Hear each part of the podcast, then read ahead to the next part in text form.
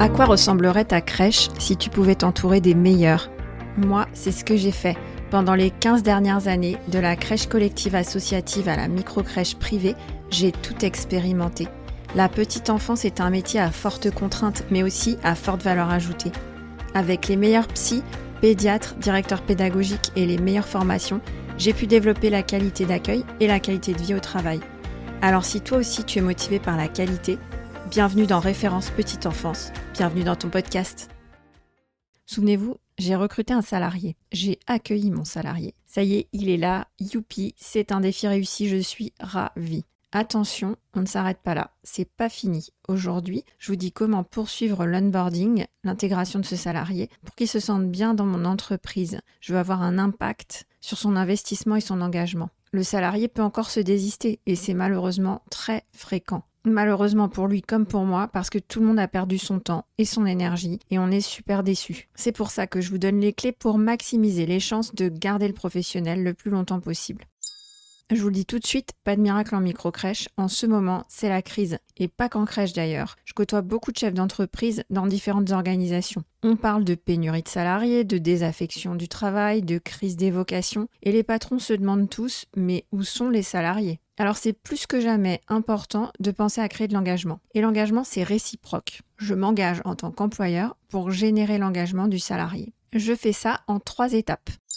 Première étape, la présentation de l'organisation du travail de la crèche. Le professionnel arrive dans une nouvelle crèche. Il doit prendre connaissance de l'organisation de notre travail et des fiches de tâches et missions des quatre postes. Il arrive à un poste précis. Par exemple, s'il est relais de référence sur le poste de 10h30, il doit être formé sur la feuille de tâche et mission de ce poste et je vais aussi lui présenter les trois autres feuilles de poste pour qu'il puisse se représenter l'architecture globale, le rôle de chacun et les interactions des uns et des autres pendant la journée. Dans mon organisation de travail détaillée, je peux montrer aux salariés comment vont être mis en œuvre les principes pédagogiques de ma crèche. L'organisation du travail, ce sont des outils, c'est la façon dont je vais traduire sur le terrain mes principes pédagogiques. Par exemple, si l'une de mes valeurs, c'est la continuité de soins et que je mets en application le principe de référence, quand je détaille l'organisation des groupes de référence, les prises de relais, etc., ça permet de montrer comment se traduit sur le terrain ce principe de continuité de soins. Deuxième étape, le professionnel doit faire connaissance avec les enfants. Il y a un temps d'observation, le temps que les enfants l'acceptent et aillent vers lui. Et dans la mesure du possible, le professionnel n'effectue pas de soins dès le début de son arrivée en poste. Il prend le temps de se faire accepter par les enfants, de faire connaissance. Si possible, il effectue les premiers soins aux côtés d'une autre professionnelle, la référente principale de l'enfant, ou si cela n'est pas possible, le référent technique. Dans l'idéal, ce que je recommande, c'est de lui présenter une petite synthèse de chaque enfant, c'est-à-dire l'âge de l'enfant, comment s'est passée son adaptation, qui est son référent, quelles sont ses habitudes, ses signes de fatigue, ses signes de faim, et qu'est-ce qu'il aime en ce moment? Important aussi, montrer le planning des enfants aux nouveaux professionnels. Ça donne une vision globale. Par exemple, sur la feuille de pointage des familles, tout simplement, on voit la liste des enfants et leur planning. C'est quelque chose qu'on fait très rarement et que les pros découvrent généralement au fil de l'eau. Imaginez-vous découvrir chaque jour votre périmètre de travail. N'oubliez pas qu'une microcrèche accueille souvent une quinzaine d'enfants et que le groupe est différent chaque jour puisqu'on accueille des temps partiels.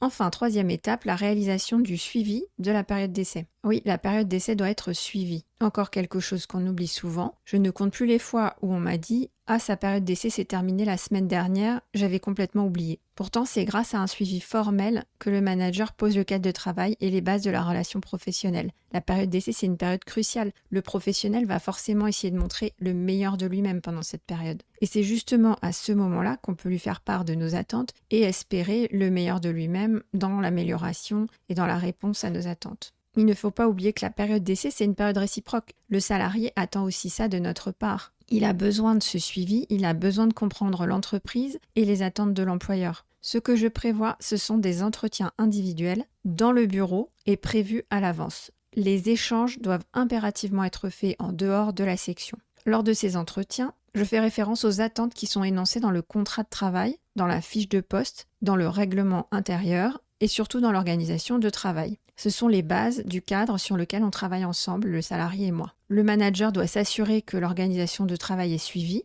le nouveau professionnel doit l'appliquer, dans le cas contraire, le manager va demander un réajustement rapide. Si ça se passe bien, c'est top. Si vous sentez que ça va pas, écoutez la petite voix intérieure qui vous le dit. Et ce n'est pas une question d'affinité. Les manquements qui peuvent nous alerter, ce sont des retards, de l'absentéisme, un comportement inajusté de la familiarité, le non-respect de l'organisation tout simplement. Je me souviens d'une personne arrivée récemment dans mon équipe au poste de manager et qui se plaignait beaucoup de son équipe de terrain. Les choses allaient de plus en plus mal dans cette micro-crèche. À un moment, j'ai pris du recul et je me suis rappelé que cette équipe, je la connaissais depuis deux ans, alors que la nouvelle recrue était arrivée très récemment. Alors j'ai vite compris d'où venait le problème. La fin de la période d'essai doit être anticipée. Il faut prévoir de réaliser un entretien de fin de période d'essai qui va être formalisé par un écrit on a trois possibilités, soit un courrier de validation de période d'essai, donc la personne passe en CDI, soit un courrier de renouvellement de période d'essai, donc on se donne un temps supplémentaire. Ce n'est pas forcément quelque chose de négatif, ce n'est pas à vivre comme une sanction. Ça peut être l'occasion de mieux se connaître et de vérifier d'un côté comme de l'autre qu'on a réellement envie de travailler ensemble et que le poste est bien fait pour cette personne soit un courrier de rupture de la période d'essai. Demandez le courrier au siège et faites-le signer par le salarié au plus tard le dernier jour de la période d'essai. Alors voilà, la période d'essai est terminée. Est-ce que vous croyez que c'est fini? Pas du tout. C'est là que tout commence. Une nouvelle relation professionnelle qui va durer dans le temps, je l'espère. Il y aura des challenges, des hauts et des bas, du plaisir, des confrontations. On va évoluer ensemble. Et ça, je vous en parle dans le prochain épisode. Surtout, n'oubliez pas, soutenez le podcast en lui donnant une note 5 étoiles et laissez un avis sur la plateforme d'écoute.